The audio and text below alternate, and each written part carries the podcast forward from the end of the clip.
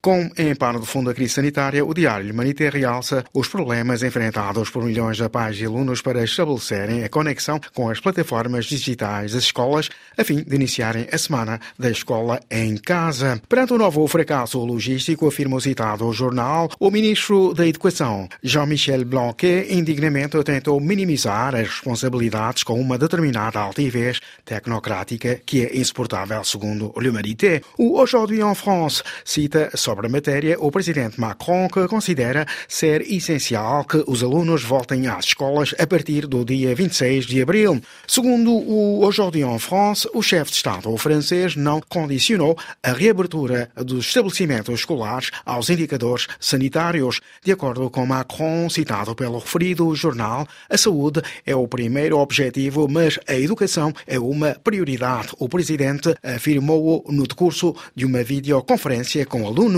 na Rússia, segundo o diário Le Figaro, o presidente Putin, depois de ter obtido a reforma da Constituição, promulgou a lei que o autoriza a candidatar-se a um novo mandato. Segundo Le Figaro, Vladimir Putin dispõe, por conseguinte, dos instrumentos para manter-se no poder até aos 84 anos. Le Figaro comenta igualmente a situação económica mundial e afirma que, enquanto os Estados Unidos aceleram a retoma, o velho continente, a Europa, está atrasada. Segundo o citado jornal, somente em 2022 a Europa retomará os seus índices de crescimento. Entretanto, segundo Lacroix, o presidente dos Estados Unidos, Joe Biden, lançou uma concertação internacional para melhor tributar as empresas. Segundo o Lacroix, a impulsão dada por Joe Biden a um aumento da fiscalidade das empresas marca uma viragem que não seria possível sem o choque provocado pela pandemia de Covid-19. Lacroix sublinha que Biden põe termo à baixa da fiscalidade das empresas que dura a meio século e priva o Tesouro Público de recursos importantes. Por seu lado, Le Monde afirma que a China, a Rússia e o Irão controlam a rede internet. Segundo o citado jornal, nos Estados autoritários há cada vez mais a tentação de limitar o acesso da população à rede internet e até mesmo de cortá-la do resto do mundo. Le Monde acrescenta que o modelo da China, que começou a regular a internet, internet há 20 anos exporta-se cada vez mais e deveria tornar-se mais duro. O modelo da China, segundo Le Monde, é o chamado cibersoberania. Em França, o ex-primeiro-ministro Edouard Philippe, segundo Libération, volta a estar ativo na cena nacional por ocasião da publicação do seu livro Libération. Realça que Philippe diz ser leal a Emmanuel Macron, mas pergunta se o antigo chefe de governo não tem ambições